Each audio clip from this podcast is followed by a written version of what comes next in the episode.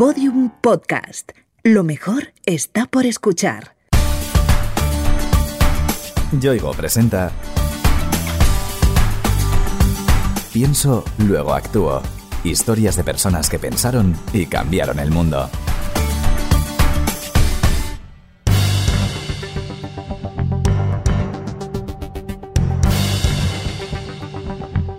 Soy Teresa Silva, fundadora y presidenta de la Fundación también, que es una entidad cuyo objetivo es la inclusión social de personas con cualquier tipo de discapacidad a través del deporte adaptado y la educación en valores. Teresa Silva es una de las personas que más ha hecho en este país por acercar el deporte a todos aquellos que sufren algún tipo de discapacidad, ya sea física o psíquica. Lo viene haciendo desde el año 2000 a través de la fundación que creó. Se llama también, porque tú también puedes, tú también puedes hacer lo que te propongas, tú también puedes superar tus dificultades, tú también puedes disfrutar de la vida y tú también estás aquí y cuentas como uno más. En casi dos décadas, la Fundación también ha logrado adaptar todo tipo de deportes y ofrece la posibilidad de practicarlos a miles de personas. Ya sea esquí, vela, ciclismo, buceo, piragüismo, pádel, hockey, badminton, baloncesto, fútbol, todos los que os podáis imaginar. Pero luego es importante otros programas que lleva a cabo como acercar a los colegios el deporte para que los niños con y sin discapacidad puedan practicarlo conjuntamente. Tenemos un programa de sensibilización, de charlas que se llaman Ponte en mi piel y luego pues hacemos algo importantísimo que son los campamentos, porque es que nosotros en la fundación también lo que más nos preocupa son los niños.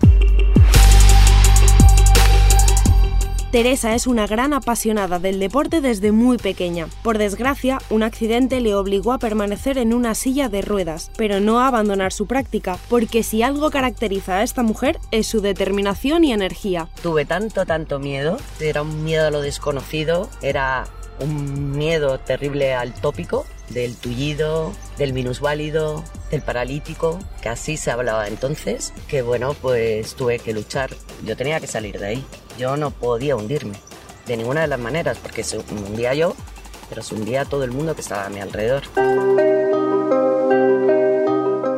Para entender mejor su historia y lo que Teresa ha conseguido, es necesario que nos traslademos al Madrid de los años 80. Teresa había comenzado a estudiar periodismo y lengua y civilización inglesa, francesa, alemana e italiana. Era una chica muy inquieta y con ganas de comerse el mundo. Aunque no había acabado mis estudios, comencé a trabajar en una revista que salía nueva a la calle, empecé también a escribir allí, poco a poco descubrí que éramos los únicos especializados en deporte aéreo y que había que ahondar mucho más en la materia y además organizar eventos y demás y nos pedían ayuda y dije, bueno, pues hay que profesionalizarse y montamos una empresa, se llamaba Nueva Aviación y trajimos el parapente a España, dábamos clases de ala delta, vendíamos material, organizábamos festivales. Ahí comenzó la pasión de Teresa por los deportes aéreos. Descubrió que con ellos se sentía más libre y disfrutaba enormemente. Mi primera experiencia fue saltando en paracaídas, que me palpitaba de tal manera el corazón cuando iba montada en el avión antes de saltar, que yo creía que lo oía todo el mundo en el avión. Fue tal chute de adrenalina, volar como Superwoman, que bueno, que ya ahí sí que también hubo un antes y un después. Entonces ya empecé probando el paracaidismo, pero claro, eso me llevó a probar el ala delta y luego vino el parapente.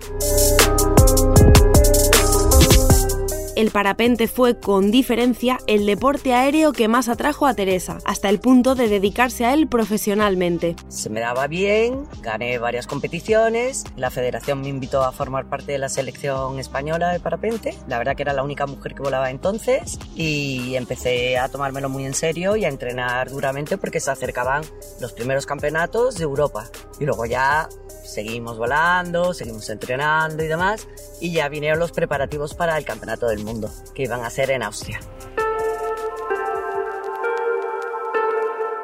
Fue en uno de esos entrenamientos preparativos cuando ocurrió la desgracia. Aquel día, la vida de Teresa cambió por completo. Hice unas maniobras muy peligrosas para comprobar la velocidad del parapente y demás, entré en pérdida, de repente dejé de volar y yo intenté abrir el parapente, pero con la mala suerte que se abrió contra la ladera. Vi cómo se abalanzaba sobre mí la tierra, como me aproximaba a toda velocidad. Entonces mi reacción fue poner las piernas por delante. Y eso lo que provocó fue que me estallase en dos vértebras, caí en el suelo y lo siguiente que recuerdo fue un dolor tremendo de espalda y que no podía mover ni sentir las piernas. Teresa estuvo a punto de perder la vida. Durante meses pasó un largo proceso de operaciones quirúrgicas e intensa rehabilitación. La verdad que el diagnóstico era muy malo. Al principio era todavía peor que luego. Me tuvieron que someter a tres intervenciones muy, muy fuertes, muy complicadas. Ya cuando me estabilicé, pues me cambiaron de hospital y me fui al Hospital de Parapléjicos de Toledo, donde como yo digo hice una mili, estuve nueve meses.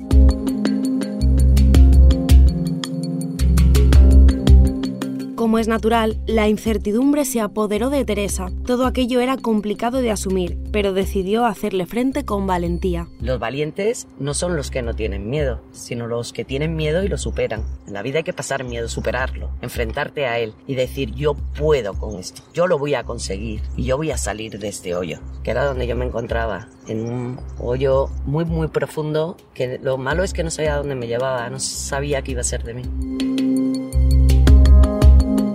Lejos de conformarse, Teresa dio la batalla, se esforzó al máximo en recuperarse y siguió a rajatabla los consejos de los especialistas que la cuidaban. Yo me propuse y lo dije allí, yo de aquí salgo andando. Yo lo que quería era no seguir en una cama. Yo quería estar en contacto con la naturaleza porque ya llevaba muchísimos meses de hospital. Yo me empeñé en que me lo tenía que tomar como un entrenamiento más y así fue. Me tocó un fisio estupendo, magnífico alemán y trabajamos muy duro, muy duro los dos. Y bueno, pues la verdad que después de esos nueve meses yo salí andando malamente con muletas, pero yo salí de pie del Hospital de Parapléjicos de Toledo. Era el momento de retomar su vida, pero claro, ya nada era exactamente igual que antes. Vuelvo a Madrid, vuelvo a mi casa, intento integrar en la sociedad con la mayor normalidad posible. Entonces, bueno, pues salía, entraba, pero de verdad, ahí faltaba algo esencial en mi vida. Era un vacío tremendo, el deporte, el deporte. El deporte que siempre había practicado. Y es que el deporte adaptado no existía en España en esa época. Sí, nadaba, iba a fisio, pero es que no podía hacer mucho más, porque no tenía opciones. No solo echaba de menos el deporte, su trabajo había dejado de resultarle estimulante. Teresa necesitaba un revulsivo. Ya no me llenaba mi empresa, ya no me llenaba escribir sobre cosas que ya no podía hacer. La alternativa era, pues eso, buscar un trabajo nuevo. La gente no, no quería cogerme porque iba en silla de ruedas. Entonces eh, eran todo dificultades. Llegó un día inolvidable en mi vida en el que llegaron unos monitores americanos de esquí alpino adaptado a Sierra Nevada y para allá que me fui.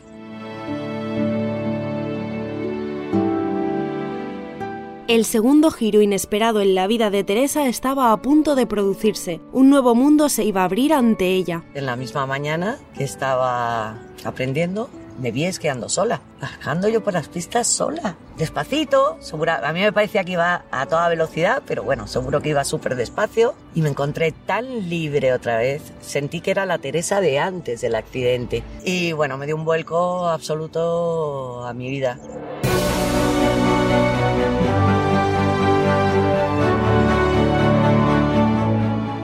Teresa volvió a hacerlo. Encontró de nuevo una pasión y se involucró en ella hasta las últimas consecuencias. Dándole vueltas y vueltas y vueltas, pues dije que esto no puede ser algo, una experiencia que la viva yo sola. Esto es algo que hay mucha gente que está en mi misma situación que les va a encantar y que van a disfrutarlo igual. Esto no se puede quedar para mí, esto hay que compartirlo. Esta sensación tan increíblemente fuerte de adrenalina, de velocidad, de contacto con la naturaleza, de libertad, esto lo tienen que vivir muchos miles de personas que están en mi misma situación.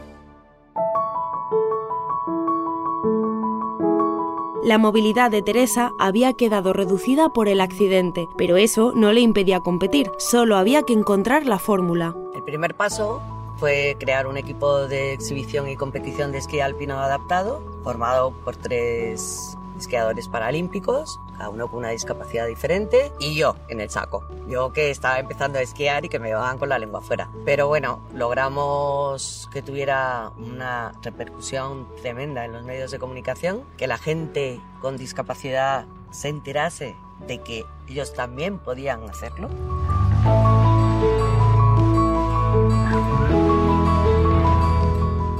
Alguien con tanta iniciativa como Teresa Silva no podía quedarse ahí. Había descubierto algo que le estaba cambiando la vida y quería difundirlo, que llegase a muchísima más gente. Y así se le ocurrió crear una fundación para promover el deporte adaptado. Mi padre, que fue la primera persona que se lo conté, me dijo, Teresa, él era muy sabio y tenía mucha experiencia en estas cosas. O sea, tú sabes en lo que te vas a meter, tú sabes lo complicado que va a ser, tú sabes que esto no es un capricho, que esto es un compromiso de por vida. ¿Eres consciente de todo eso? Dije, sí, papá, me lo he pensado mucho, mucho. Y estoy dispuesta a sacrificar mi vida y hacer lo posible porque es un sueño que creo que puede hacer feliz a tanta gente que tengo que conseguirlo.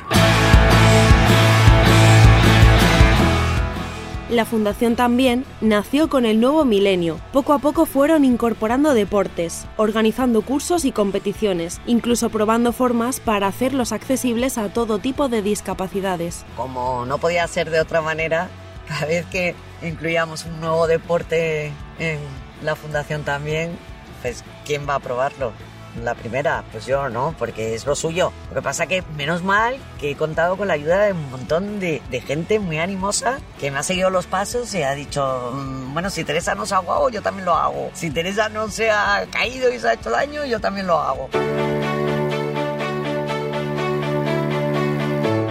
Hacer deporte en compañía, compartiendo sensaciones, esfuerzo y diversión, es una de las directrices que rigen las actividades de la Fundación. Nos gusta hacer el deporte de forma inclusiva, con gente de tu entorno que no necesariamente tiene que tener una discapacidad, ya sea el padre, la madre, el hijo, también con tus amigos, con tu novio, con tu novia. Es decir, eso yo le llamo normalizar la vida. Otra cosa que nos gusta es el aire libre, el contacto con la naturaleza. La gente que tenemos movilidad reducida tenemos una tendencia muy importante a llevar una vida sedentaria y hay que luchar contra ello. Esas son cosas por las que luchamos a tope en la fundación. Y como Teresa experimentó, el deporte adaptado ha mejorado la vida de muchísimas personas que padecen alguna discapacidad. Ella lo ve, lo vive, en cada actividad que organizan. Yo todos los días tengo el regalo de conocer el feedback de la gente que practica deporte con nosotros, ¿no? Les cambió. Ya la sonrisa no había manera de quitárselo de la cara. Y te transmitían de verdad una felicidad y sobre todo descubrían una capacidad en ellos mismos, porque el primer día que llegan y se enfrentan, por ejemplo, a la pista de esquí y dicen, madre mía, yo esa montaña no soy capaz de bajarla. Cuando el tercer día están esquiando solos, se sienten tan capaces que no os podéis imaginar. Son personas que no solo han experimentado daños físicos, sino también en su ánimo. Algunos pensaban que la vida dejaba de tener sentido y gracias al deporte lo han reencontrado. Lo que hace el deporte es que te ayuda a recuperar tu autoestima, que muchas veces se queda muy muy bajita, ¿no? Después, sobre todo cuando te ha sobrevenido la discapacidad. Entonces creo que no hay mejor medio para volver a recuperar la creencia en tus muchísimas capacidades que practicar deporte. Y de ahí a veces te salen alas que en la fundación no las cortamos. Nosotros ayudamos a la gente que pide más y que quiere medirse, competir. Muchas veces es contra ti mismo, no contra los demás. Los beneficiarios del deporte adaptado no son solo las personas con movilidad reducida, su impacto va mucho más allá. Casi el 10% de las personas que hoy formamos España sufrimos algún tipo de discapacidad. No es solamente afecta a la persona que tiene la discapacidad, sino también a sus familiares. Con lo cual yo creo que la discapacidad afecta a un 20% de la población de España. Los comienzos de la fundación también fueron difíciles. Por aquel entonces faltaban infraestructuras, apoyo, material, especialistas, pero pese a la falta de medios, siempre intentaron llegar a más y más gente. A lo mejor habría, yo qué sé, ¿cuántos serían? 24 beneficiarios, ¿no? Estos aventureros que empezaban conmigo a probar los deportes que eran posibles en esa época. Pero es que hemos estado haciendo estos días los recuentos y la memoria de actividad anual y vamos por la cifra de casi 10.000 beneficiarios por toda España. Y a mí esta cifra de verdad que me impresiona muchísimo.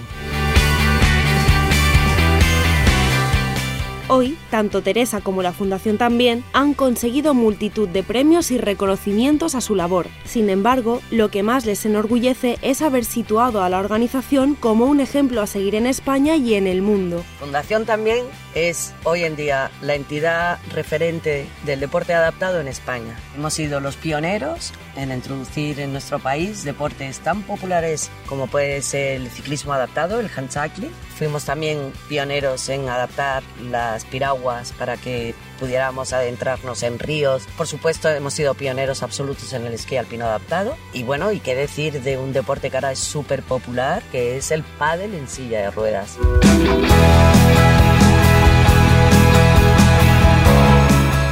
Teresa Silva sueña con que el deporte, que tantos beneficios proporciona para cuerpo y mente, siga extendiéndose, que las personas con una discapacidad salgan de casa, se lancen a practicarlo al aire libre e involucren a sus amigos, a su familia, a su entorno, que todos juntos compartamos diversión, esfuerzo y superación. Tú también puedes ayudar, puedes ayudar siendo voluntario, puedes ayudar haciendo una aportación económica, puedes ayudar hablando sobre nosotros, porque seguro que conoces algún caso de algún familiar o de algún amigo que tiene en su casa una persona con algún tipo de discapacidad. Tú también puedes ayudar a que las personas con discapacidad también cuenten en este mundo. Hay que ayudar de la manera que sea posible.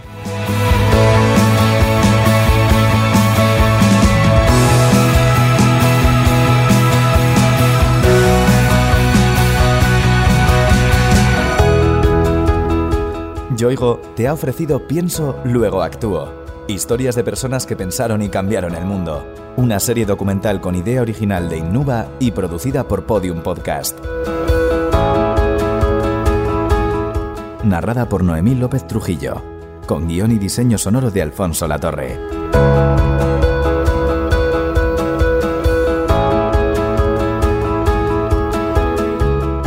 Todos los episodios en la sección de Sociedad de El País y en podiumpodcast.com. También disponibles en nuestra aplicación para iOS y Android y en nuestros canales de iVoox, iTunes y Google Podcast.